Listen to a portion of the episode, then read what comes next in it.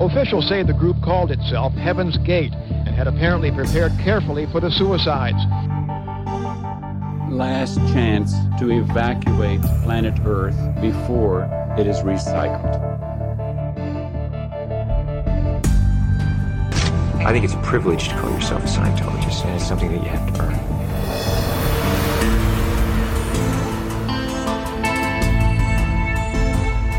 Sekta. Der Podcast über Sekten und religiöse Sondergemeinschaften. Now we're looking to the key that is within every heart and breast. And I, God that came from the earth of earth.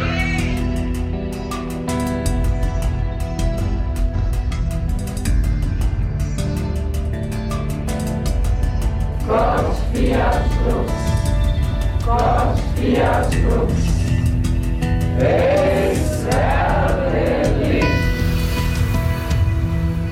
Und damit herzlich willkommen zur 14. Folge von Sekta. Und yes, ich habe es noch geschafft, in diesem Jahr diese Folge für euch aufzunehmen, was mich außerordentlich freut.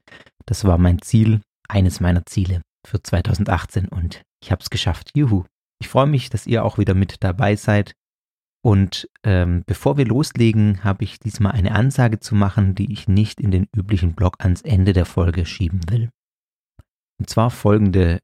Es geht darum, dass ich ein Forum eröffnet habe.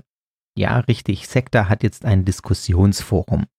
Und ihr findet dieses Forum unter forum.sekta.fm oder einfach auf sekta.fm auf dem entsprechenden Menüpunkt ich sage kurz ein paar Worte dazu, was mich dazu bewogen hat. Warum ein Forum braucht sowas, weiß ich nicht. Wir werden sehen. Ich dachte, es sei schön, eine Plattform zum Austausch zu bieten, da mir doch immer wieder auffällt, dass es in vielen Bereichen, in, gerade im Bereich Religionsgemeinschaften, Sekten, äh, problematische Gruppierungen, dass es da viele Fragen und Gesprächsbedarf gibt, den ich auch unmöglich hier im Podcast alleine abdecken kann. Also meldet euch an, diskutiert mit, teilt eure Fragen und Erfahrungen, stellt Diskussionsthreads oder erstellt solche Threads und mischt euch in Diskussionen ein. Ich bin gespannt auf den Austausch dort. Regeln gibt es keine, außer dass ich und die anderen Moderatoren dort sehr streng darauf achten werden, dass der Ton angenehm bleibt.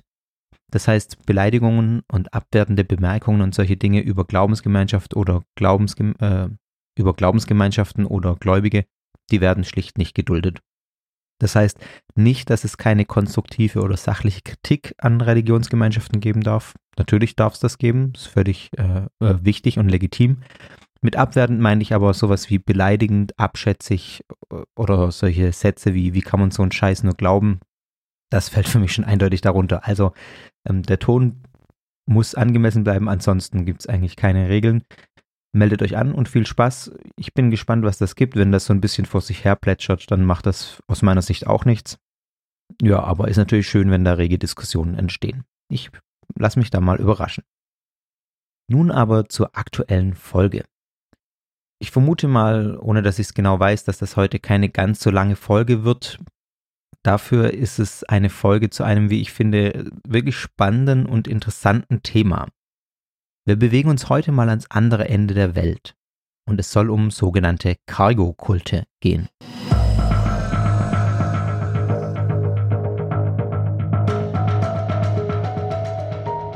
Cargo-Kulte sind eine komplexe Sache, finde ich. Ich weiß nicht, ob der ein oder andere von euch diesen Begriff schon mal gehört hat. Cargo-Kulte bezeichnen keine einheitliche Bewegung, der Begriff ist eher als eine Art Sammelbegriff zu verstehen.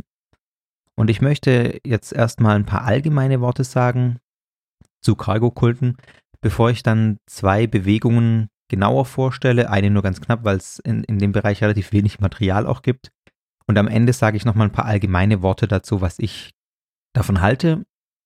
Beziehungsweise vielleicht muss ich besser sagen, was wir an solchen Cargo-Kulten äh, lernen können oder sehen können. Die Bezeichnung Cargo-Kult, die kommt erstmals vor in einem kolonialen Nachrichtenmagazin, was auch immer das ganz genau ist, ähm, namens Pacific Islands Monthly, und zwar im November 1945, also nach dem Zweiten Weltkrieg. Geprägt wurde der Begriff anschließend dann von Anthropologen, die mit diesem Begriff dann religiöse Bewegungen kennzeichnen wollten, die in den Nachkriegsjahren vor allem in äh, südwestpazifischen Regionen entstanden sind, aufgetreten sind. Und da speziell nochmal in Melanesien, in der, das ist eine Region, in der etwa 10 Millionen Menschen leben. Und ich zähle jetzt mal ganz platt auf, welche Staaten dazu gehören. Das ist Papua-Neuguinea, die Salomonen, Fidschi, Vanuatu, dann die indonesische Region Westneuguinea, das französische Überseeterritorium Neukaledonien und die australischen Torres Strait Inseln, wenn man die so ausspricht. Genau, also das äh, zählt alles zu Melanesien dazu. Vielleicht kennt man den einen oder anderen Namen, den ich gerade genannt habe, dass man so ein bisschen die Region vor Augen hat, wo sich das abspielt. Und in dieser Region war es so, dass es nach dem Krieg enorme ökonomische und politische Veränderungen gab. Und solche Veränderungen sind immer ein ganz guter Nährboden für das Entstehen neuer religiöser Bewegungen. Einige Beobachter und Experten verstehen solche Cargo-Kulte ähm, als eine Spielart der weltweit verbreiteten sogenannten chiliastischen Bewegungen. Das heißt also Chiliasmus und oder auch ähm, Millennialismus genannt. Das heißt, dass das Ende der gegenwärtigen Welt erwartet wird.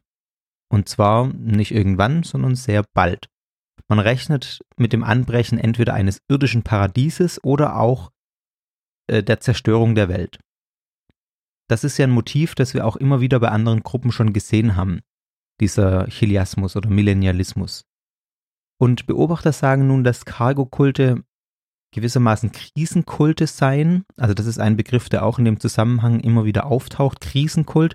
Das heißt, diese Kulte, diese Cargo-Kulte entstehen angesichts existenzieller Krisen in einer Gesellschaft. Und das stimmt zwar so, ich würde dem aber noch einen Aspekt hinzufügen bzw. betonen wollen, nämlich dass es bei diesen Kulten nicht um ein Entstehen von Religion geht, sondern um eine, man könnte vielleicht sagen, Transformation von Religion. Denn es ist ja nicht so, dass dadurch erst der Glaube an das Übernatürliche entsteht, bestimmte Rituale und auch Dogmen, die lokal ähm, ja, waren, die waren ja vorher schon da. Also das ist ja nichts, was da irgendwie äh, aus dem Nichts rauspoppt, dieses Religiöse sozusagen, sondern die wandeln sich ähm, stark angesichts solcher Krisen. Sie werden, das könnte man vielleicht sagen, das ist jetzt eine These, die habe ich noch nicht zu 100% durchdacht, äh, gewandelt. Also die, die Religion, die vor Ort ist, wird verwandelt von einer Alltagsreligion hin zu einer Verheißungsreligion, die eine ganz konkrete Besserung der Lebensumstände als Ziel hat. Wie gesagt, nur eine These, werde ich mal noch weiter drüber nachdenken. Diese, diese Verwandlung von einer Alltagsreligion hin zu einer, ja, so einer chiliastischen Verheißungsreligion sozusagen. Dabei gibt es ein paar Gemeinsamkeiten, die man bei diesen Cargo-Kulten beobachten kann. Zum Beispiel die, dass es immer oder zumindest sehr häufig eine charismatische Stifterpersönlichkeit oder eine Retterfigur gibt. Und auch, dass es immer eine große Diskrepanz zwischen der Heilserwartung gibt, also alles wird phänomenal gut, könnte man vielleicht sagen, so ganz platt, und der Lebensrealität, die meist geprägt ist von, ja, ziemlicher Armut. Und Auslöser für diese Cargo-Kulte in ganz unterschiedlichen Prägungen ist vor allem die Globalisierung, in deren Zug viele Urvölker auf pazifischen Inseln nach dem Zweiten Weltkrieg auch erstmal in Kontakt mit, erstmals äh, in Kontakt mit westlicher Kultur gekommen sind. Man kann sagen, dass es so eine Art Grundzug des Cargo-Kultes gibt, einen Grundtypus. Der läuft aber natürlich in Abweichungen ab, also nicht, ähm, dass es immer ganz genauso läuft, sondern das ist eine Typisierung, also äh, ja, versucht es irgendwie zu, zu vereinfachen, zu erfassen. Das läuft so ab, dass ein Prophet eine Botschaft erhält, und zwar äh, die Botschaft, dass irgendjemand kommt, nämlich entweder eigene Ahnen oder auch ein amerikanischer Militär oder ein Soldat oder ein Offizier oder auch mächtige Fremde, westliche Menschen. Und dass diese Menschen äh, oder diese, die dann kommen, Boots- oder Flugzeugladungen voll mit Fracht versprochen hätten und die auch bringen. Also da geht es tatsächlich um solche Dinge wie Fertigprodukte, zum Beispiel Dosennahrung, um solche Dinge wie Kleidung, Werkzeuge, Waffen, Fahrzeuge, Kühlschränke oder auch Geld. Also Ihr merkt schon, wenn ihr euch gefragt habt, warum heißt das ganze Cargo-Kult, der Name Cargo kommt tatsächlich vom englischen Car Cargo, äh, Fracht, Ladung. Und es war so, dass diese Güter auf vielen pazifischen Inseln während des Krieges sehr gut verfügbar waren, denn dort gab es Militärbasen, die von beiden Seiten, von den USA wie auch von Japan, äh, mit diesen Dingen versorgt wurden. Und so fand das dann alles auch Eingang in die dort ansässige Bevölkerung. Die oft überhaupt zum ersten Mal mit Außenstehenden in Kontakt gekommen ist. Und die Soldaten haben die Güter geteilt mit den Einheimischen und man braucht sich nicht vorstellen, dass das zum Teil drastische Änderungen in deren Lebensstil mit sich brachte. Nach dem Ende des Krieges wurden die Militärbasen aufgegeben und damit wurde auch die Versorgung mit diesen Gütern eingestellt. Und so kam es, dass jetzt die prophetische Botschaft des Gründers eines solchen Cargo-Kultes natürlich versprach, ihr bekommt all das wieder, das kommt wieder, das kommt zurück, die Güter kommen zurück. Und dafür gibt es dann ganz unterschiedliche Bedingungen, die sich erstmal erfüllen müssen, bevor diese Prophezeiung eintritt. Also die man tun muss, damit die Güter wiederkommen. Das ist zum Beispiel der Aufbau von harmonischeren Beziehungen, besserer Umgang untereinander, kein Streit oder die Aufgabe bestimmter Praktiken wie Zauberei. Also dass sowas dann als Bedingung gestellt wurde von den Propheten dafür, dass der Cargo, äh, die, die, äh, die Fracht wiederkommt. Oft ist es allerdings so, dass gerade andersherum die, äh, das Wiederbeleben alter Traditionen gefordert wird, die es vor dem Erreichen der Frachtgüter, der ersten Frachtgüter oder Missionare gab. Also back to the roots, damit die Fracht wiederkommt. Klingt ein bisschen paradox, aber das ist das, was eigentlich häufiger der Fall ist. In manchen Fällen allerdings auch andersrum, genau dass eben das Gegenteil gefordert wird. Die Überbleibsel dieser alten Traditionen, die sollen durch westliche Bräuche ersetzt werden. Damit einhergehen dann ganz oft auch bestimmte Rituale und Gebräuche, die von den Propheten eingefordert wurden, um das Eintreffen von Fracht zu beschleunigen oder herbeizubeschwören. Das sind so Dinge wie Massenversammlungen, wie bestimmte Tänze, wie der Bau von Flugplatzattrappen. Also tatsächlich wurden da Flugplatzattrappen gebaut, um die Flugzeuge dazu zu bewegen, zu landen auf diesen Inseln. Dann ähm, sexuelle Zug Zügellosigkeit oder aber auch das ganze, äh, das ganz genaue Gegenteil, nämlich die sexuelle Abstinenz oder bestimmte Opferrituale, magische Rituale, um mit den Toten kommunizieren und solche Dinge. Also da gibt es dann ganz äh, breite Spielarten von solchen Bräuchen, um die Fracht herbeizubeschwören. Solche Cargo-Kulte sind normalerweise von sehr kurzer Dauer. Sie ebben sehr schnell wieder ab, wenn das gewünschte Ergebnis einfach nicht eintritt. Obwohl der Grundzug, nämlich der Glaube an das plötzliche, übernatürliche, positive Ereignis oft erhalten bleibt. Aber der konkrete Cargo-Kult äh, verschwindet dann wieder. Entsprechend schwer, muss man sagen, sind sie auch zu erforschen, weil sie eben nicht von langer Dauer sind. Das heißt, bevor man überhaupt merkt, dass da was Neues entsteht und sich dem irgendwie widmen kann und dem irgendwie sich das genauer angucken kann, ist es schon wieder verschwunden. Aber nicht alle Cargo-Kulte verebben und verschwinden. Es gibt einige, die auch länger überdauern. Und zwei dieser Kulte möchte ich euch heute ein bisschen genauer vorstellen.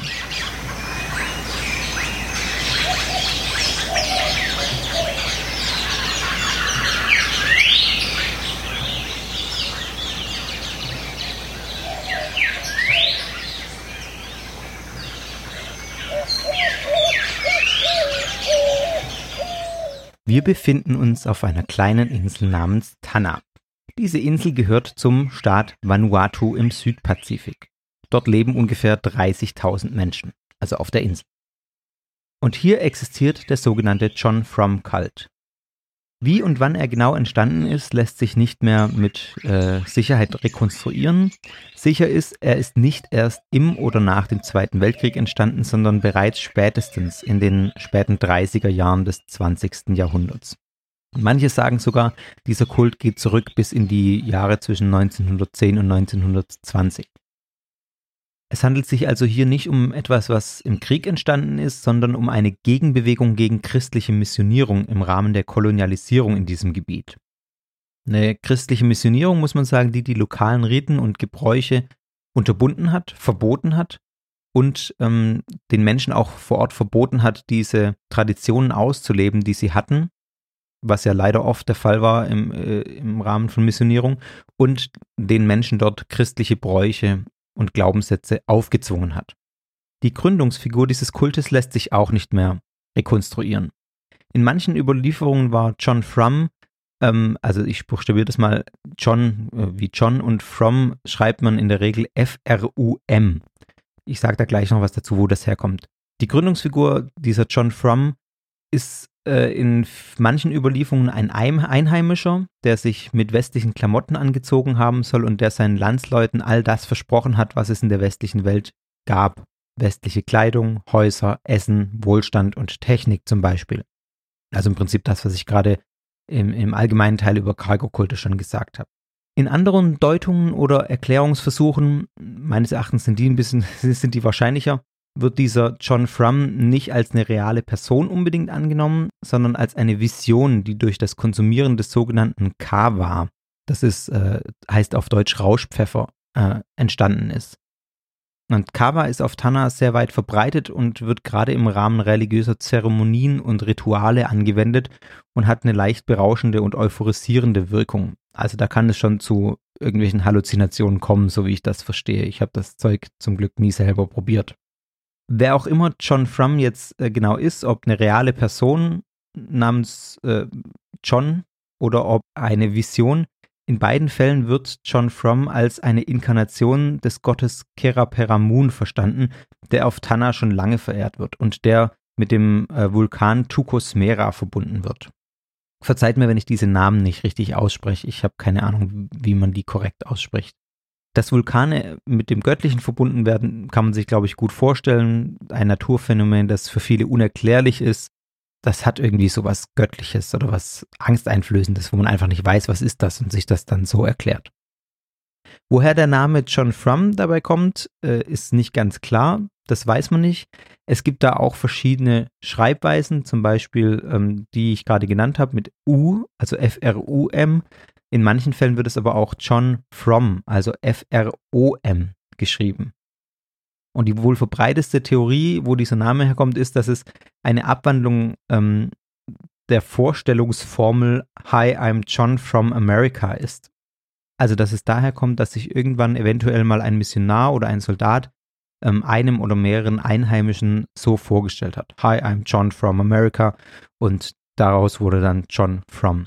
Wobei man muss ja sagen, dass aus Amerika wird in dem Namen des Kultes nicht mehr weitergetragen, also das weiß man nicht genau. Wohnen soll dieser John Frum im Vulkan Yasur, der im Gegensatz zu diesem Tukus Mera enorm aktiv ist. Ich glaube, der Yasur gilt als einer der aktivsten Vulkane der Welt. Und wenn ich das Ganze richtig verstehe, dann gilt dieser Tukus Mera im Glauben als der Ursprungsort von John Frum, da kommt er ursprünglich her.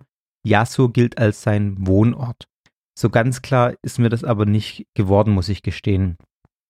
Wie gesagt, die Quellenlage ist auch bei diesem John Frum-Kult relativ dünn und viel, was man darüber weiß oder was man findet, ist aus Reportagen oder aus irgendwelchen Berichten, die sich eher über diese Kuriosität des Glaubens lustig machen oder was heißt lustig machen, aber ähm, eher über ja die Kuriosität des Glaubens als als Fokus haben und nicht die Details. Deswegen ist es relativ schwer, da genaue Dinge rauszufinden. Dieser John Frum, beziehungsweise die Manifestation des Gottes äh, Keraperamun, versprach den einheimischen Melanesiern jetzt, dass alle weisen Männer das Gebiet wieder verlassen werden und dabei ihre Güter und ihren Wohlstand zurücklassen, sodass das für die Einheimischen übrig bleibt. Damit das aber passiert, müssten die Einheimischen jetzt alles ablehnen, was die weisen Männer bringen. Westliche Bildung, Geld und auch vor allem das Christentum und die Einheimischen müssen zu ihren lokalen Traditionen zurückkehren. Also es handelt sich bei diesem John Frum-Kult ganz klar um eine Gegenbewegung, die die Invasion einer fremden Kultur ablehnt, aber interessanterweise doch genau das zum Hoffnungsgegenstand hat, was die Invasoren mitbringen. Also es ist eine große Paradoxie, die man da sieht. Man lehnt das ab, was kommt, die, äh, das äh, Vernichten der eigenen alten Kultur will man beibehalten, indem man diese Traditionen wiederbeleben lässt. Aber als Hoffnungsgegenstand ist genau das, was die Kultur mitbringt, ähm, sozusagen im Fokus. Es braucht nicht viel Fantasie, um sich vorzustellen, dass sich eine solche Bewegung im Rahmen des Zweiten Weltkriegs deutlich verstärkt hat. Aufgrund der Dinge, die ich vorhin gesagt habe. In den frühen 40er Jahren haben die USA rund 300.000 Soldaten in dem Gebiet des heutigen Inselstaats Vanuatu stationiert und da kamen natürlich enorme Mengen an Frachtgütern und Versorgungen, die dann auch in die örtliche Bevölkerung ausgestrahlt hat. Nach dem Krieg verschwinden die Amerikaner wieder, die Versorgung mit Frachtgütern wird eingestellt, ähm, der, der Versorgungsstrom bricht ab für die Einwohner auch. Und dann passiert eben das, was ich vorhin schon kurz beschrieben habe. Die Einheimischen errichten symbolische, rituell, religiös aufgeladene Landestreifen zum Beispiel, um die Flugzeuge wieder dazu zu bringen, auf ihrer Insel zu landen. Die Anhänger der Bewegung glauben daran, dass eines Tages John Frum wiederkehren wird und dann die Versorgung mit Frachtgütern wieder einsetzt. Ganz genaue Vorstellungen haben sie sogar, an welchem Tag im Jahr das passieren wird. Nämlich an einem 15. Februar. Und so kommt es, dass auf Tanna jedes Jahr am 15. Februar von den Gläubigen der sogenannte John Frum Day mit Paraden gefeiert wird. Die hissen dabei die US-Flagge, marschieren äh, in Formation wie Soldaten mit äh, Gewehren, die aus Bambus gefertigt sind. Äh, ein bisschen ältere Einwohner verkleiden sich oder kleiden sich dann in Militärkleidung, ähm, sogar mit Medaillen und solchen Dingen. Also, das ist schon eine sehr, ja, von außen betrachtet sehr kuriose Sache, die da passiert an diesem John Frum Day. Da wird die US-Kultur verehrt, obwohl man eigentlich diese Kultur ablehnt. Also, ja, ist diese Paradoxie, von der ich vorhin schon gesprochen habe. Zusammenfassend zum John Frum-Kult möchte ich einen kurzen Abschnitt aus einer Reportage vorlesen aus dem Magazin Smithsonian. Das ist von mir jetzt übersetzt ein Gespräch des Reporters der dort war, mit dem Anführer der Bewegung des John Frum-Kults. Dieser Anführer heißt Chief Isaac. Chief Isaac sagt, John Frum ist gekommen, um uns dabei zu helfen, unsere traditionellen Bräuche wiederzubekommen. Unser rituelles Kava-Trinken, das Tanzen.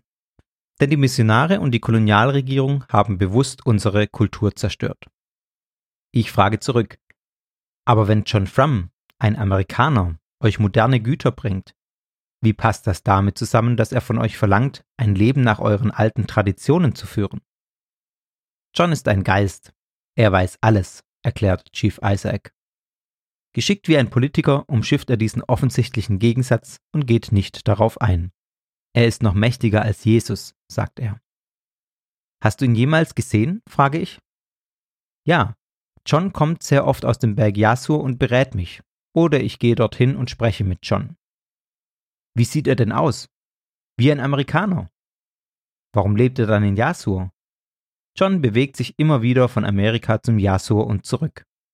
Er geht unter dem Vulkan durch und unter dem Meer. Dieser Ausschnitt fasst eigentlich nochmal sehr schön die Grundzüge zusammen und gibt ein ganz kurzes, prägnantes Bild dessen, was die Anhänger der Bewegung glauben, finde ich.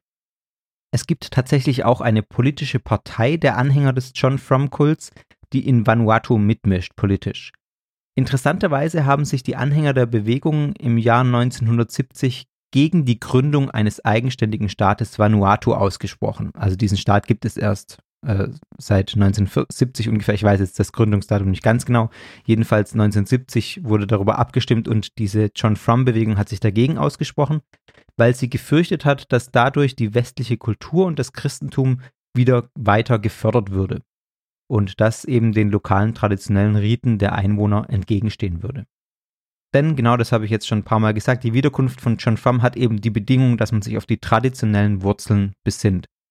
Und tatsächlich, das, ich finde das einfach paradox, denn wenn man sich die Kultur genauer anschaut, das John Frum Symbol also dieses Kultes, da ist ein Kreuz. Also das ist eindeutig äh, eine Bezugnahme auf Jesus äh, aus dem Christentum. Und auch der, die Erwartung der Wiederkunft ist ja was, was im Christentum relativ stark ist. Ich habe noch eine Aussage gefunden, auch von Chief Isaac in einem anderen ähm, Gespräch. Da sagt er im Jahr 2007, John Frum is our God, our Jesus, and he will eventually return.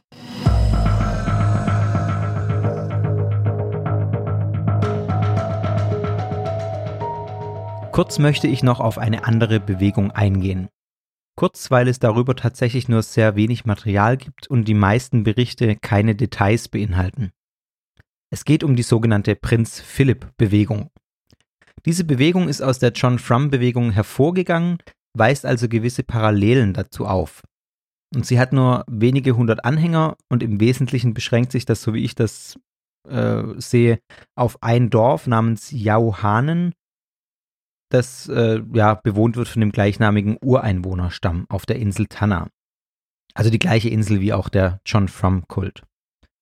Die Ursprünge sind auch die gleichen wie bei John Frum, allerdings gab es da eine Weiterentwicklung bzw. Abwandlung zur Prinz Philipp-Bewegung. Und die findet erst in den 1950er oder frühen 60er Jahren statt, also nachdem der Krieg auch schon eine Weile vorbei war. Und Prinz Philipp, äh, der Name Prinz Philipp Bewegung bezieht sich tatsächlich auf den Mann von Queen Elizabeth II. Der wird nämlich von den Jahuanen als eine göttliche, als ein göttliches Wesen verehrt. Es gibt wohl eine alte Religion der Jahuanen, der zufolge man glaubte, dass der Sohn eines Berggeistes, der auch als Gott verehrt wurde, in ein fernes Land gereist sei. Und dort in diesem fernen Land habe dieser Sohn des Berggeistes eine mächtige Frau geheiratet. Und eines Tages wird dieser Sohn zurück nach Tanna kommen.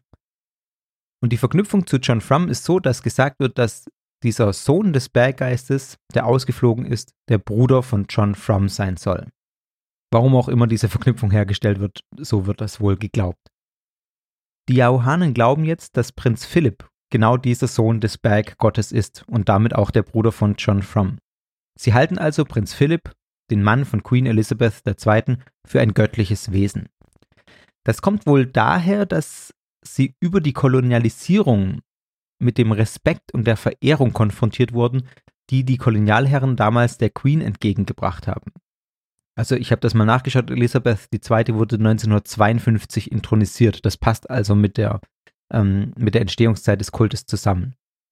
Und diese Verehrung haben sie jetzt mit ihrer alten Legende verbunden, demnach ein ähm, Sohn eines Berggeistes ausgezogen ist und eine mächtige Frau verehrt hat. Das musste Queen Elizabeth, äh, Queen Elizabeth sein. Entsprechend muss der Mann dieser mächtigen Frau der sein, dessen Wiederkunft sie erwarten. Und so wurde Prinz Philipp zu ihrem, ja, Messias oder göttlichen ähm, Wesen, dessen Wiederkunft sie erhoffen. Dieser Kult hat sich dann verstärkt, als das Königspaar im Jahr 1974 tatsächlich mal Vanuatu besucht hat und ein paar Einwohner des Dorfes oder des Stammes die Gelegenheit hatten, Prinz Philipp von weitem auch zu sehen und irgendwo habe ich auch ein Zitat gelesen, wo dann einer sagt, ich habe ihn von ferne gesehen in seiner weißen äh, Uniform und wusste sofort, das ist er. Also das hatte diesen ganzen Kult äh, nochmal verstärkt. Es gibt einige Quellen, die davon sprechen, dass der, die Prinz Philipp-Bewegung erst im Jahr 1974 anlässlich dieses Besuches entstanden sein soll. Das scheint allerdings nicht so zu sein. Also da waren Vorläufer schon da, das hat es nur nochmal enorm gefördert. Prinz Philipp selbst wusste damals noch nichts von dem Kult. Aber er hat dann ein paar Jahre später davon erfahren und hat dann dem Stamm der Jauhanen auch ein offizielles handsigniertes Porträt von sich geschickt.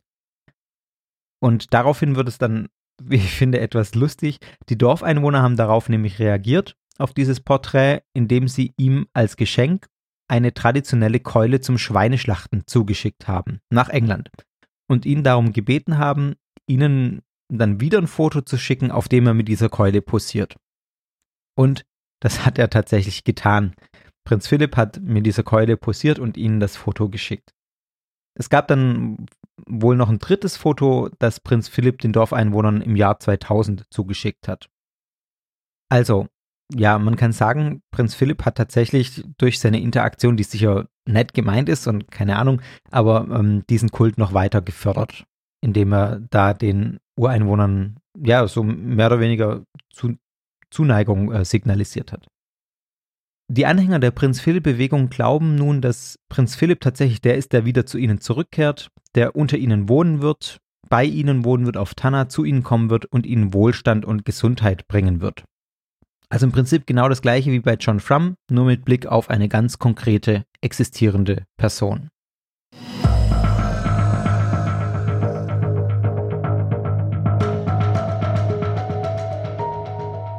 Was können wir mit Blick auf Cargo-Kulte lernen, beziehungsweise was ist davon zu halten? Dazu möchte ich jetzt noch ein paar Sätze sagen. Das Weiß-Magazin schreibt in einem kurzen Absatz vor einem Interview zu diesem Thema äh, Prinz Philipp, also speziell ein Interview über die Prinz Philipp-Bewegung, schreibt der Autor dieses Magazins, Cargo-Kulte sind wie jeder andere Kult komplett bescheuert. Puh, als ich diesen Satz gelesen habe, musste ich schon schlucken, ehrlich gesagt. Sind sie das wirklich? Die Menschen dort, wie viele oder wenige es jetzt sein mögen, ob das jetzt ein paar tausend sind wie bei der John Frum-Bewegung oder ob es ein paar hundert sind wie bei der Prinz Philipp-Bewegung, die Menschen hängen ihr Herz an Dingen auf, die aus unserer Sicht völlig lächerlich sind, klar. Also aus unserer Perspektive ist es, ja, um das Wort der, des Weißautors zu benutzen, ist es bescheuert, an John Frum oder Prinz Philipp zu glauben. Weil wir die Hintergründe kennen. Auch meine Reaktion war ähnlich, meine erste Reaktion. Wie um alles in der Welt kann man sowas glauben? Man erwischt sich leicht dabei, über diese Menschen zu schmunzeln und sie auch für naiv zu halten. Aber haben wir da Grund dazu? Ich glaube nicht unbedingt. Denn bevor wir uns über diese Kulte amüsieren oder sie als komplett bescheuert in Anführungszeichen bezeichnen, sollten wir vielleicht äh, unsere Überheblichkeit ablegen. Zum einen sieht man, was Globalisierung, Kolonialisierung und das äh, auch Pakt die Bibel aus Missionierung anrichten kann. Der Bumerang kommt also zurück. Wir sind schuld, sozusagen. Ich weiß nicht, wie die sozialen Verhältnisse auf Vanuatu genau sind, wie zufrieden die Menschen dort sind. Aber Fakt ist, dass sie offenbar ein vergöttlichtes Bild vom glorreichen weißen Mann und von seiner Zivilisation in Anführungszeichen haben von der Zivilisation in Anführungszeichen, die tatsächlich ja das nach und nach zerstört, wo, wovon wir alle leben. Also wir wissen, dass das, wie wir leben, unsere Kultur, unsere Zivilisation ähm, nicht so richtig geil ist. Und dass das als göttlich verehrt wird, finde ich eher erschreckend als amüsant. Und dafür können die Bewohner auf Tanna nichts, wenn man sich die Geschichte anschaut, die ich gerade vorgetragen habe. Es bringt mich eher zum Nachdenken als zum Schmunzeln darüber, was wir in unserer Geschichte angerichtet haben und was wir auch heute noch ja, mit unserer angeblichen Zivilisation anrichten. Dann finde ich aber noch einen weiteren Aspekt äh, sehr spannend, der vor allem auf die Überlegungen des Anthropologen Anthony Wallace zurückgeht. Wallace beschreibt im Prinzip auch die Entstehung der Cargo-Kulte als Krisenkulte. Sie entstehen vor dem Hintergrund dessen, dass sich das Leben plötzlich dramatisch verschlechtert Warum auch immer. Wie gesagt vorhin schon, ich würde den Zusatz der Transformation noch hinzufügen. Aber in solchen Krisensituationen richtet sich die Hoffnung dann auf die Prophezeiung Einzelner, die versprechen, dass alles wieder gut oder vielleicht sogar noch besser als früher wird. Und da kann man dann weiter überlegen, was hat das mit uns zu tun? Und da fand ich dann sehr interessant, dass einige Anthropologen dann auch sagen, wir sollten genau deshalb nicht abschätzig auf Cargo-Kulte schauen, sondern wir sollten von ihnen lernen. Denn diese Cargo-Kulte halten uns den Spiegel vor. Gerade wenn man das, was da passiert, aktualisiert. Stichwort, das ich dann auch gefunden habe, Donald Trump. Ein Mann, der durch seinen Populismus den Menschen genau das verheißt, dass alles wieder wird wie früher oder sogar besser. Stichwort Brexit. Auch hier wird mit der Sehnsucht der Menschen oder wurde die Sehnsucht der Menschen danach genutzt, wieder ein besseres Leben zu führen, mit einfachen Antworten, ähm, mit Rückbesinnung auf die eigene Nation auch und solche Dinge. Also dieses Wiederherstellen von Altem als Verheißung dafür, dass alles wieder besser wird. Natürlich, das trifft nicht immer zu, das ist vielleicht auch in manchen Bereichen stark vereinfacht, aber ich fand die Überlegungen doch ganz spannend. Man könnte sagen, solche Grundzüge von Cargo-Kulten sind in aktuellen politischen Ereignissen erkennbar. Also ganz spannend, was man da sozusagen anthropologisch rausarbeiten kann. Cargo-Kulte sind komplett bescheuert. Ich würde sagen, wir haben überhaupt keinen Grund, uns über solche Sehnsüchte auf der kleinen Insel Tanna zu amüsieren. Denn sie sind eigentlich hochaktuell und halten uns Menschen den Spiegel vor und zeigen uns Menschen auch, wie wir ticken.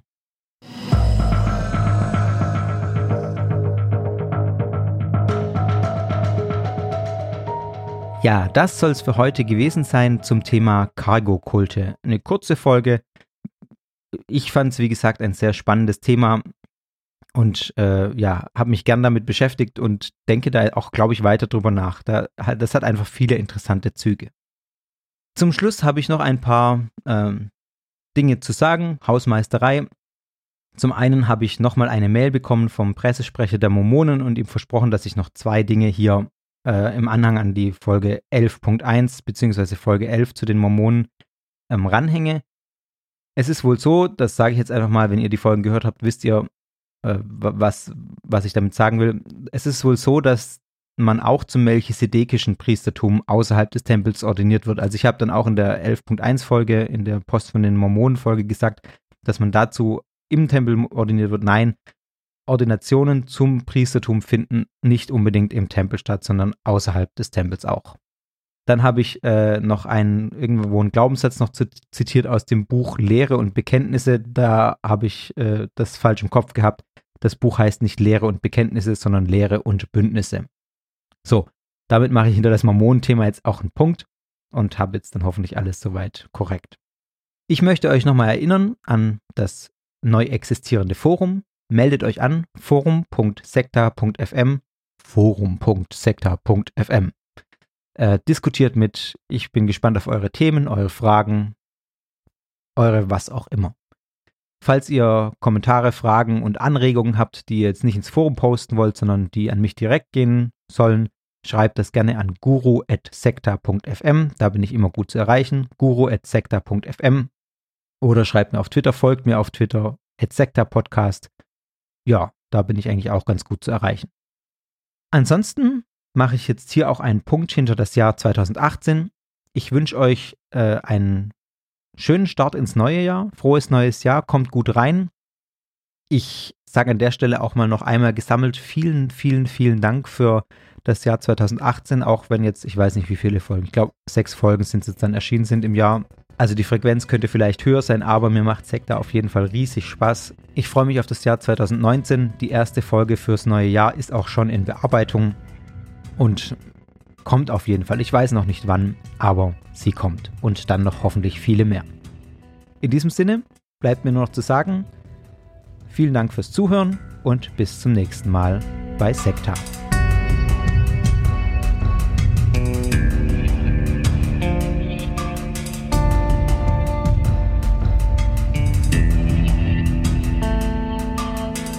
Das war Sekta der Podcast über Sekten und religiöse Sondergemeinschaften.